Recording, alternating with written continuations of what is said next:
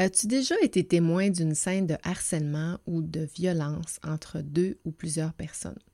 Ou encore pire, as-tu déjà toi-même été harcelé par une ou plusieurs personnes alors que tu étais soit impliqué dans une situation ou encore été pris par surprise? Je suis certaine que tu es capable de répondre oui à ces deux questions-là, ou au minimum à une de ces deux questions-là, parce que c'est un phénomène qui est très répandu. Je dirais même que c'est un fléau de plus en plus présent dans notre société, et je trouve qu'on perd un petit peu le contrôle sur la situation. Tu es sûrement situé sur des groupes Facebook, tu es sûrement sur des groupes d'intérêt, des groupes euh, qui partagent les mêmes intérêts que toi, dans, lesquels tu peux partager, poser des questions, partager des, photos, etc., etc. Moi, je suis sur un groupe, euh, sur même plusieurs groupes de caniches royaux parce que j'ai un caniche, puis bon, euh, je me suis abonnée à plusieurs de ces groupes qui ont plus de 5-6 000 membres. Donc, il y a vraiment beaucoup de gens qui se retrouvent sur ces groupes-là. Donc, euh, des gens qui partagent des photos de leurs chiens. Là, c'est les vacances, c'est la folie. Là. Il y a plein, plein, plein de posts à tous les jours. Les gens mettent des photos de leurs chiens qui se baignent, euh, posent des questions parce que leurs chiens ont, vivent une situation où euh, ils demandent au groupe des, des, des conseils, etc., etc. Et moi, j'aime regarder le phénomène que j'appelle un phénomène sociologique des chaînes de courriels qui, euh, ben de de commentaires qui se, créent à la suite de différentes questions. Puis des fois, ça part d'une question bien banale et là, ça peut dégénérer totalement vers des insultes et voire même des chicanes, des conflits de personnes qui se connaissent même pas. Et là, je te donne l'exemple d'une dame qui écrit pour avoir des conseils parce que son chien a la queue baissée. Donc, elle dit, je ne sais pas comment expliquer, mais habituellement, sa queue est en tire-bouchon, ça m'inquiète. Est-ce que je touche sa, quand je touche sa queue, elle pleure, euh, on a vérifié, tout est beau, le reste de son corps. Est-ce que c'est déjà arrivé à vos caniches? Donc, euh, si oui, euh, dites-moi quoi faire. Donc, la dame, visiblement, se pose des questions, puis bon, s'inquiète de de, l'état de son chien. Et là, bon, les gens commencent à répondre. Euh, bon, euh, je crois que c'est le phénomène de la queue morte, euh, parce qu'un chien, paraîtrait-il que s'il il se baigne ou s'il y a un, écart de température, ça peut atteindre la queue. Là, je, je, sais pas la situation, qu'est-ce que ça veut dire exactement, mais la queue reste morte pendant quelques jours et c'est très douloureux pour le chien.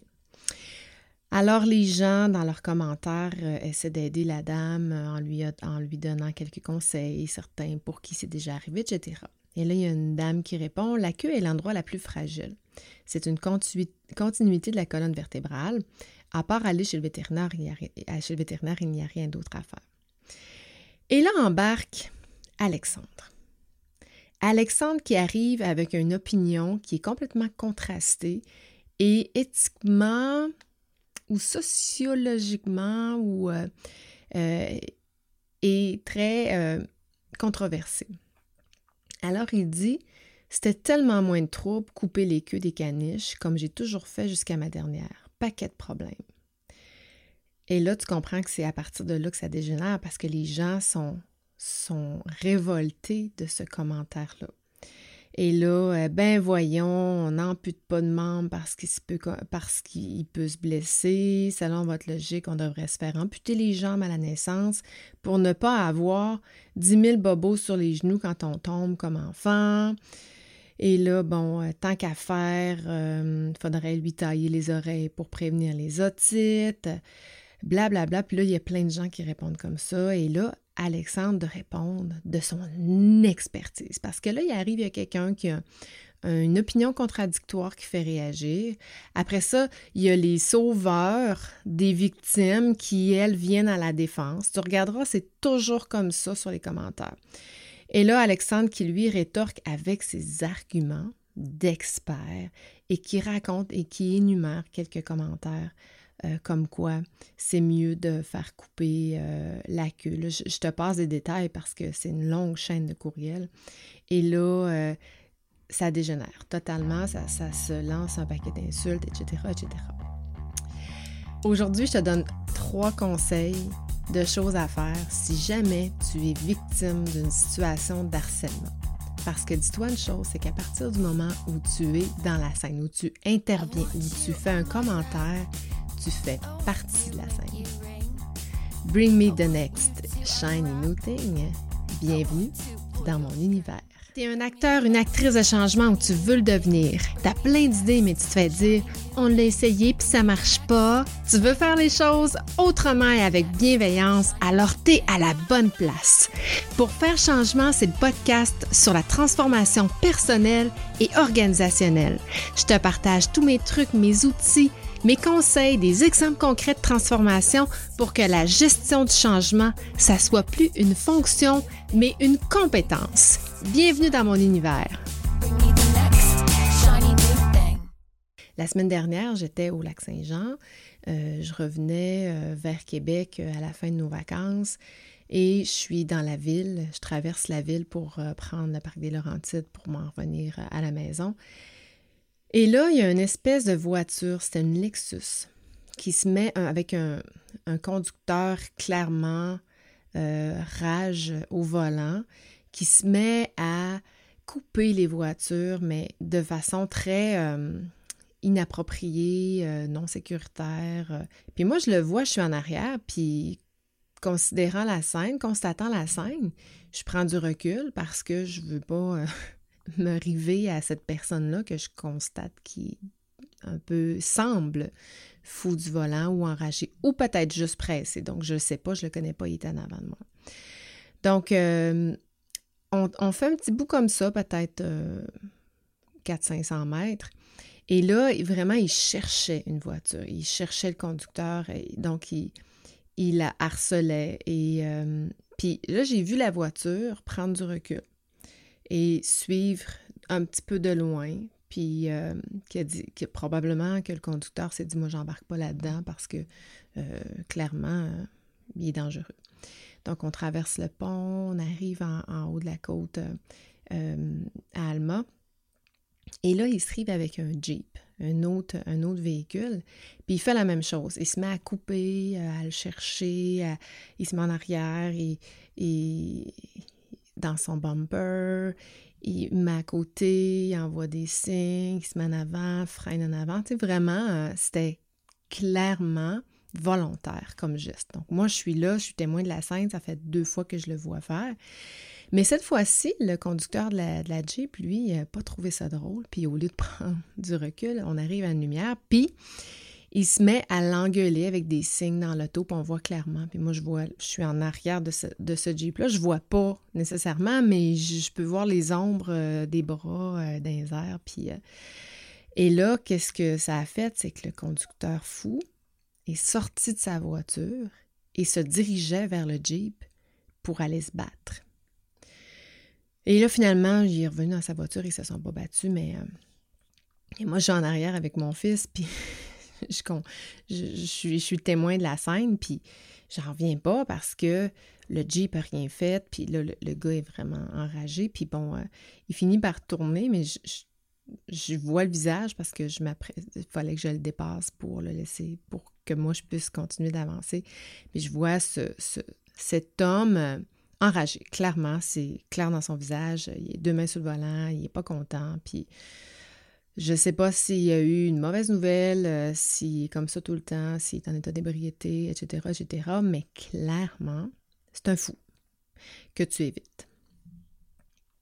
Et il m'est arrivé une situation comme ça, puis j'en ai parlé euh, dans un épisode, puis après, des amis qui m'ont dit c'est plate, Vicky, parce qu'on aurait aimé connaître l'histoire. Alors aujourd'hui, je raconte l'histoire de mon harcèlement que j'ai eu euh, d'une maman au hockey il y a un an, presque jour pour jour. Je suis une maman de gardien de but et cette année-là, on avait deux gardiens de but. Et on arrive euh, en finale. En fait, on était autour dans les, dans les régionaux. Puis euh, moi et mon fils, l'année dernière, on était partis à Paris. Et euh, on ne devait pas être là pour le tournoi. Ça devait, euh, on devait, en tout cas, c'était pas prévu. Puis finalement, je me suis organisée pour, que, pour changer un peu les dates pour qu'on arrive pendant le tournoi puis que Lucas puisse euh, participer au tournoi. Et euh, malheureusement, le tournoi précédent, l'autre gardien n'avait pas eu la chance de, jouer parce que c'était le protocole COVID. Il avait été en contact avec un autre enfant qui avait la COVID, donc il n'avait pas pu participer au tournoi. Un tournoi qu'on avait gagné et dans lequel mon fils avait été le goaler du tournoi. Donc, il avait eu toutes les éloges. Puis, c'était, somme toute, c'était triste pour l'autre parce qu'il n'avait pas pu participer puis prendre part à, à ce succès-là. Donc, j'avais dit à la maman, ben écoute, ça sera le tournoi de, ton fils. Je ne vais pas nommer de nom parce que c'est pas nécessairement la faute euh, du fils, mais finalement, on est revenu en avance, puis les dates étaient euh, plus tard même que je, croyais. Et euh, quand on est arrivé, ben, on voulait pas, ben, on a pris quelques jours. Lucas, il y avait un match, et là, euh, on écrit au coach, euh, puis là, on dit est-ce que Lucas peut. En fait, comment tu vois ça? Lucas est revenu. Euh, est-ce qu'on on, le fait-tu jouer ou tu veux laisser jouer l'autre? Puis on avait quand même aussi un coach qui n'était pas super avenant, je vais le dire comme ça. Puis ça me dérange pas de le dire parce que c'était ça a été une, dure saison avec un, coach qui n'était pas nécessairement à sa place. Mais euh, tout ça pour dire qu'il dit euh, non, euh, j'aimerais mieux pas le laisser jouer. Bon, ok, c'est correct. Fait qu'on a dit, ben, on va habiller Lucas, on va, on va le faire bencher, puis il va, va faire ça. Pensant, nous, que c'était l'avant-dernière, l'avant-dernier match, avant la. en pensant qu'on était en fait en demi-finale. Mais en réalité, on était en quart de finale. Alors, on a gagné le match. C'était l'autre goaler qui, qui, qui jouait. Et euh, là, on est allé voir le coach pour dire, ben là, euh, prochain match, euh, c'est au tour à Lucas. c'est correct de le faire bencher, mais là, je veux dire, il est là, puis il a droit de jouer, puis il avait, il avait aussi performé toute la saison, il avait une super de belle saison. il n'y avait pas de raison pour laquelle il ne joue pas.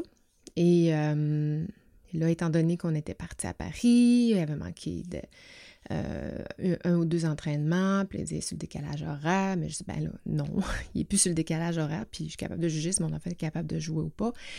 Une petite altercation avec le coach euh, pour ben, dire ben écoute, mon fils il a le droit de jouer, il a le droit de jouer, là. Et euh, puis c'était pas la finale non plus. Puis nous, dans notre tête, c'était clair qu'on voulait pas que notre fils fasse la finale parce que c'était à l'autre de le faire. Puis c'était clair dans notre tête mais on trouvait qu'il restait. Bon, on, a, euh, on a poussé pour qu'il puisse euh, jouer son match. Donc finalement, bon, à force d'arguments euh, qui n'ont pas été nécessairement très agréables, mais Lucas a fait son match. mon chum et moi, on est hyper stressés parce que, je veux dire, s'il ne performe pas, on a l'air fou.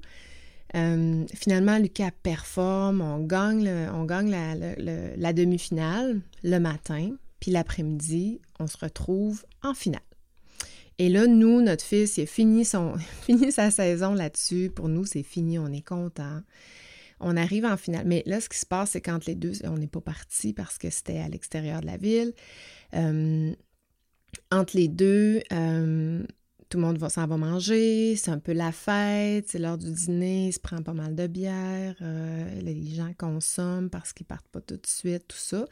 Donc, tu vois un peu le phénomène, là, ça commence à, à, s'animer, puis ça commence à avoir de l'énergie, pas toujours nécessairement très positive.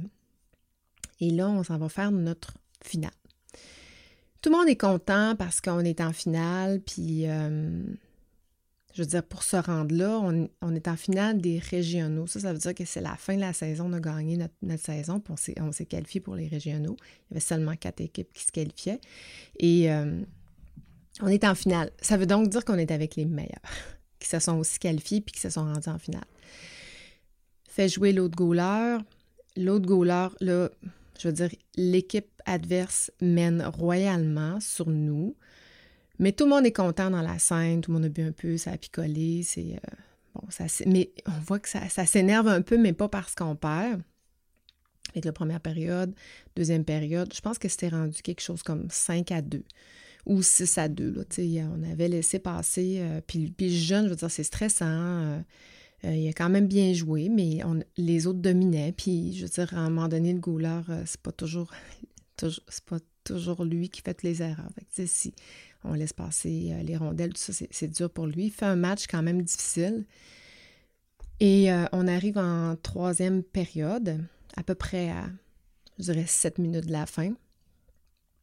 Notre coach, qui fait quelque chose qu'on ne fait pas avec des enfants à ce moment-là, on était dans le dans l'atome, donc atome B. Je veux dire, on n'est pas pas dans l'élite, on n'est pas euh, dans une finale de la Coupe Stanley non plus avec des joueurs euh, élites, mais il décide qu'il change le gardien à 5-7 minutes de la fin. Ce qui fait absolument pas de sens pour la confiance de l'enfant. Puis nous, on est, est outrés de ça. Puis non seulement il met ce goaler-là en échec, en finale, en lui disant ben écoute, t'es pas assez bon, je vais te changer mais il met notre enfant aussi en échec parce que Lucas, lui, n'est pas prêt. Lui, dans sa tête, sa saison est finie, il joue plus. Il n'est pas prêt à ça. Il s'est pas fait préparer sur le banc non plus à dire prépare-toi, euh, je t'embarque dans quelques minutes. Le, le coach change le gardien. Nous, on est vraiment, on est, là, le stress monte. Puis, euh, mais on est outré de ça parce que, un, euh, on voulait pas qu'il fasse ça à l'autre goût, là, évidemment. Et là, euh, Lucas, même chose. Il y a deux ou trois autres buts qui ont passé, puis ça a mis Lucas en échec aussi sur sa fin de saison, alors qu'il avait bien performé, tout ça, ça avait bien été. Donc, met ces deux goalers en échec. Mais moi, je vois la mère, l'autre côté, qui est complètement sortie de ses gonds. Mais je la comprends parce que euh, c'était pas correct de faire ça, honnêtement. notre coach, il a vraiment pris une mauvaise décision qui a affecté ben, le moral de tout le monde, en fait. Il n'y a pas personne qui était d'accord avec cette décision-là. Fait jusque-là, ça va, mais il faut, accepter, il faut avaler notre pilule puis tout ça. Et là, euh, on sort à l'extérieur, le match est fini, on a perdu. Mais tout le monde est content, je veux dire, il n'y a pas d'amertume d'avoir perdu en finale. Je veux dire, on peut être fier de, là où on s'est rendu. Tout le monde est content. Et là, je sors, puis la mère, visiblement un peu affectée par l'alcool, j'espère du moins, et par la situation, crie dans le stationnement. Puis là, elle dit ça, c'est la faute des autres parents qui voulaient que leur enfant joue. Puis là, puis là, elle se met à crier, mais moi, je suis comme à côté, puis là, euh, je me rends compte que c'est de moi qu'elle parle. Mais mon, mon chum n'est pas là, je suis toute seule, puis là, je, je, viens juste de sortir, puis je comprends pas trop qu'est-ce qui se passe. Et là, euh, j'ai dit, ben, c'est parce que je suis là, là. Puis là, elle se met à m'engueuler devant tout le monde. Là, il faut comprendre qu'on est au mois de mai, une belle journée de soleil. Tout le monde est sorti, les deux équipes. Puis là, c'est plein de grands-parents, c'est plein de visites parce qu'on est en, temps final. Il y a à peu près 100 personnes, bon, peut-être 75, oui, 100 personnes dans les estrades, euh, pas dans les estrades, dans le stationnement au soleil. Il y avait une petite zone de soleil où euh, les gens sont là. Ça jase dehors. Puis elle, elle se met à m'engueuler. Puis à me dire, t'es rien qu'une d'hypocrite. Puis vraiment, puis à me charger de bêtises. Puis moi, sur le coup, je, je, savais même pas son nom, juste pour dire. Je connaissais pas son prénom, je pouvais même pas l'appeler par son prénom. Puis là, j'ai dit, ben, écoute, on peut-tu en reparler une autre fois? Puis là, non. Puis là, elle continue. Puis il y a une de ses amies qui est là, puis les deux me harcèlent. Puis moi, je suis un peu sans mots. Puis là, je, réponds, je réponds, puis je dis, euh, arrête, tu sais, euh, euh, non, c'est pas vrai, c'est pas vrai. Puis là, tu me parlais dans le dos, puis là, je comprenais pas. C'était vraiment... Ce qu'elle disait, ça avait aucun sens parce que c'est comme si c'était pas moi, tu sais, ça avait, c'était vraiment démesuré et très chargé d'émotions.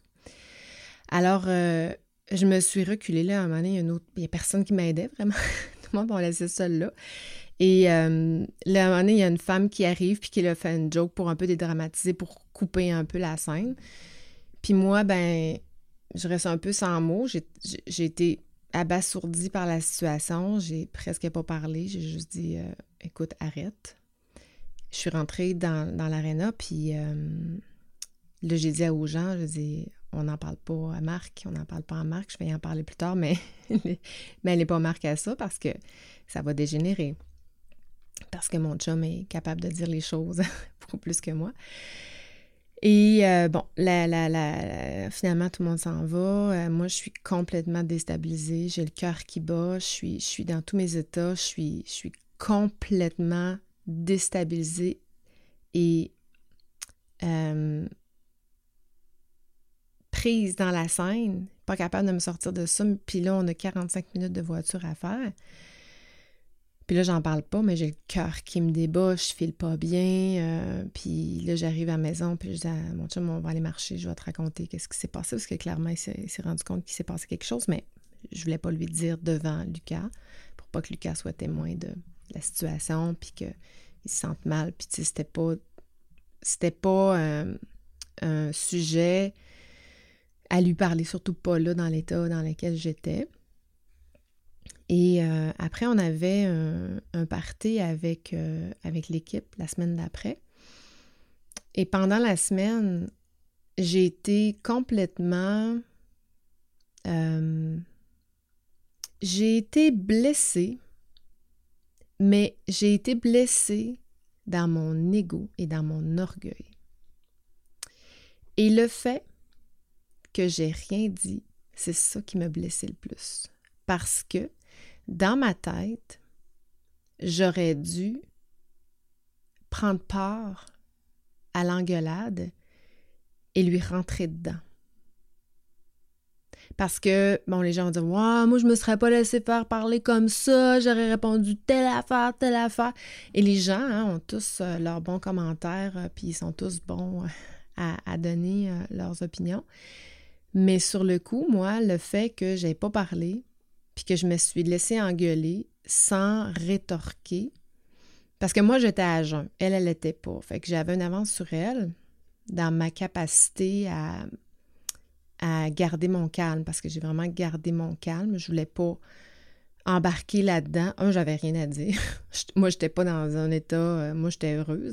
J'étais pleine de joie, donc j'étais pas capable de me mettre dans un état colérique. Puis je voulais pas faire une folle de moi, fait que j'ai pas parlé. Alors, euh, mais le fait que j'ai pas parlé, c'est ça qui m'a vraiment le plus heurté à mon ego parce que je me disais, j'aurais dû au moins répliquer.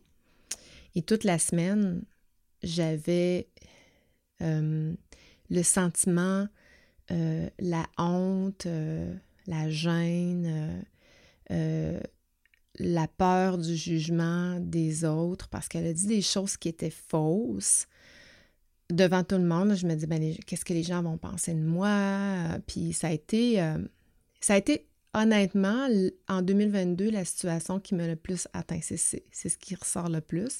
Ça m'a vraiment affecté beaucoup.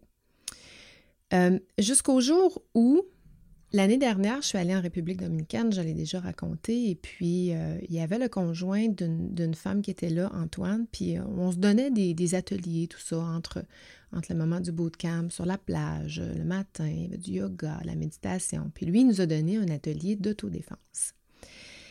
Et moi, je pensais autodéfense physique, je me fais agresser d'une manière physique par un homme qui essaie de m'agresser.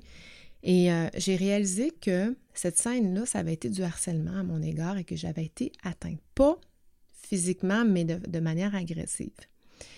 Et ce que j'ai appris, c'est ben, d'abord quoi faire si on se fait euh, attaquer. Mais une chose à faire, c'est de ne pas rétorquer parce que, comme le Jeep, quand il a répondu à la voiture, à la Lexus qui le narguait, il le provoquait. Et comme dans les caniches, la queue coupée, la queue, morte, puis le gars qui disait, ben, les gens qui ont rétorqué de par leurs opinions ou de par leurs valeurs, ils ont provoqué Alexandre. Alors on a craqué Alexandre. Donc, le harcèlement, c'est pas juste, puis l'agression, c'est pas juste physique. L'agression, c'est aussi verbal. Et ce que j'avais pas réalisé, c'est que j'avais vécu une agression verbale de cette femme-là. Et euh, que la façon que j'avais réagi, c'était la bonne façon. Sauf que mon ego a pris le dessus et c'est et c'est dans une situation d'agression physique, le sentiment de culpabilité ou de honte de ne pas avoir réagi, c'est ça que les victimes, euh, c'est ça qui ressort le plus. J'aurais donc dû me battre, j'aurais donc dû rétorquer, j'aurais donc dû l'engueuler, j'aurais donc dû. Mais quand la scène se, se passe, on n'est pas prêt parce qu'on n'est pas entraîné à se faire harceler ou à se faire agresser. Et ce que j'ai appris dans ce cours d'autodéfense-là, c'est justement d'ouvrir les mains, calm down. Je ne fais pas, je prends un recul et je ne fais pas partie de la scène. Comme la première voiture qui a choisi de prendre du recul sur la scène et de laisser l'homme fou prendre son chemin et aller harceler quelqu'un. Parce que clairement, lui, ce qu'il voulait, c'était provoquer les gens. Puis il y a plusieurs situations qui font que les agresseurs vont vouloir provoquer. D'abord, les émotions. Euh, moi, la mère était clairement euh, déçue, en colère, triste pour son fils. Puis je la comprenais, puis je lui ai dit, je te comprends pendant la scène, je te comprends, n'étais pas d'accord avec ce changement-là. Tu as raison d'être fâché, mais je suis pas la cause. C'est pas de ma faute. Donc, l'émotion, la boisson, donc elle avait un cocktail de tout ça. Euh, ça, fait, ça fait que les gens puis les agresseurs euh, commettent des agressions. Donc, je t'ai dit en introduction que je te donnerais trois trucs, trois choses à faire si tu vis une, une, euh, situation d'agression de, de harcèlement. D'abord, si ça te crée une émotion à ton tour, peu importe, ça bouge en dedans. Moi, ce que ça me fait physiquement, je me mets à trembler par en dedans soit une colère, une déception, euh, peu importe. Ben, si ça se met à réagir en dedans de toi, tais-toi. Ne parle pas. Parce que c'est dans ces moments-là qu'on va rétorquer avec nous-mêmes aussi une émotion qui est passagère, qui est temporaire, qui n'est pas notre état habituel. Alors, quand tu vois un commentaire sur Facebook qui vient te chercher sur tes valeurs, sur peu importe, tais-toi. Si tu écris un courriel et qu'il provoque une émotion, ne l'envoie pas. Tu peux finir de l'écrire parce que ça va te vider, c'est correct, mais ne l'envoie pas. On ne fait pas ça. On n'écrit pas sur le coup de l'émotion et on ne fait pas de commentaires sur le coup de l'émotion. Ça, c'est mon premier conseil. C'est pas facile, mais c'est je pense que si on arrive à l'appliquer, c'est temporaire. Il faut juste se dire que l'émotion, elle est temporaire, elle va, elle va se dissiper. Puis après, tu n'auras plus envie de l'envoyer ton, commentaire. Euh, la deuxième chose que j'ai apprise aussi euh, par, euh, Antoine, c'est le wow. Wow. Wow, ça suffit. Wow, arrête. Et moi, j'embarque pas là-dedans. Et c'est ce que j'ai répondu malgré que je me sois senti mal de ne pas avoir réagi, mais c'est ce que j'ai répondu, mais c'est ça qu'il fallait faire. Wow. Je ne suis, pas en train de me battre. Si quelqu'un vient t'agresser, wow, moi, je, je me tasse. Parce que la troisième chose à éviter, qui est le conseil, ne laisse pas jamais l'ego prendre le dessus. Moi, c'est ce qui, en fait, c'est ce qui est arrivé par après, en conséquence de la situation, mais si j'avais laissé l'ego prendre le dessus et que j'avais rétorqué, j'aurais probablement dit des choses, ouais, on sait bien toi, euh, j'aurais pu sortir des choses parce que, je veux dire, on est, en, société, on vit avec les gens, on dérange et on se fait déranger quotidiennement par tout le monde. On dérange autant qu'on se fait déranger. Et euh, on voit des choses qui viennent nous heurter dans nos valeurs, dans, dans, dans nos façons de faire, puis on n'est pas toujours en accord, mais qui sommes-nous pour juger les autres du fait qu'on est meilleur ou pas? Anyway.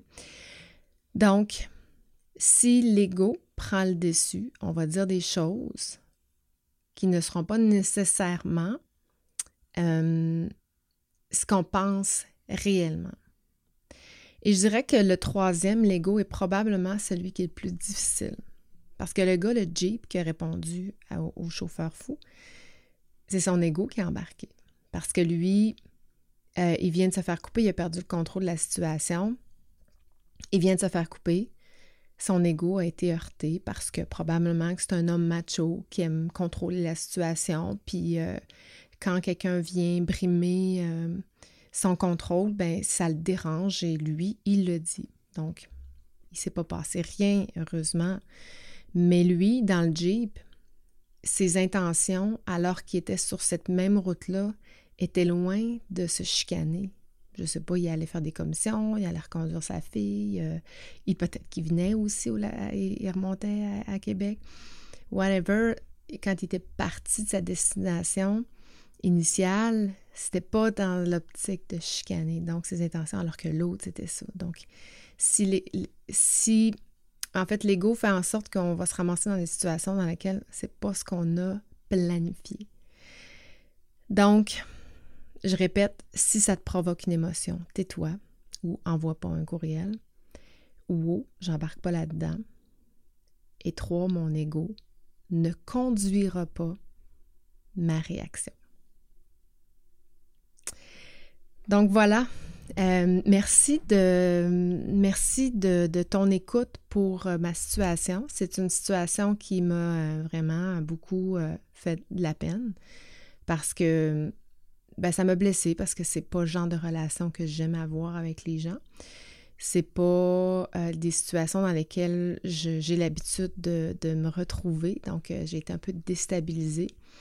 mais je pense que de parler de, de ces, de ces situation-là qu'on a vécue.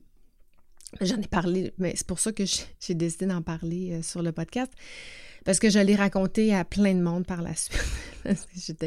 J'avais besoin d'en parler, tout simplement, parce que c'était une situation traumatisante que j'ai vécue, puis j'avais besoin de me faire confirmer que mon comportement, que ma réaction avait été correcte. C'était vraiment ça, je crois que j'avais besoin. Donc, euh, je vais closer le dossier euh, avec cet épisode-là euh, de cette situation-là. J'espère que ça t'a parlé aujourd'hui. Les communications, c'est pas évident. Les communications relationnelles, organisationnelles, on se ramasse dans toutes sortes de situations. J'ai bâti, j'en ai parlé déjà quelques semaines, j'ai bâti une formation sur la communication relationnelle et organisationnelle que je, pour une période pendant l'été, je te laisse à 75% de rabais, donc 49 au lieu de 199. Tous les liens sont dans les notes d'épisode. Je suis aussi euh, en train de finaliser une formation qui s'appelle Développer ses compétences en habileté relationnelle, dans laquelle je vais parler de nos émotions dans des situations comme ça. Euh, donc, euh, les liens aussi sont là pour déjà commencer à t'inscrire. Je travaille sur une, autre formation sur les compétences stratégiques et politiques. Donc, je vais lancer ça dans les prochaines semaines aussi. Je vais euh, parler encore de la gestion de changement, les bases en gestion de changement. Donc, c'est des choses que je veux parler. J'ai plein de webinaires gratuits qui s'en viennent avec des, belles invités. Euh, j'ai vraiment hâte de te partager ça aussi. Là. Je vais faire la promotion dans les prochaines semaines. C'est l'été. Après l'été, euh, je me mets en mode promotion. Puis euh, j'espère que tu vas être là avec nous. On va faire des beaux webinaires live avec les invités sur différents sujets tels la peur. On va parler de peur. On va parler de small talk. Puis bon, plein d'autres affaires, de pièges en gestion de changement, etc., etc. Donc voilà, merci d'avoir été euh, jusqu'ici avec moi aujourd'hui. Puis je te souhaite euh, une très belle semaine. Puis je te dis à la semaine prochaine. Ciao, ciao.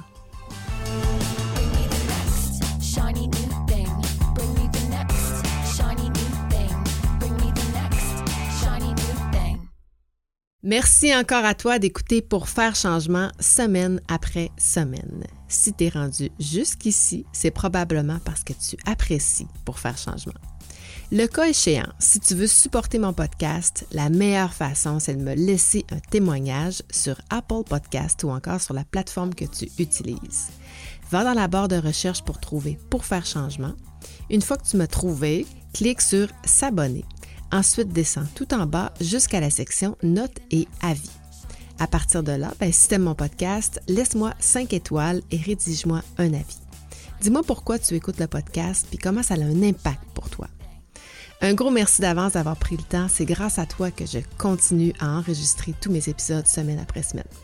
Bring me the next shiny new thing. Bienvenue dans mon univers.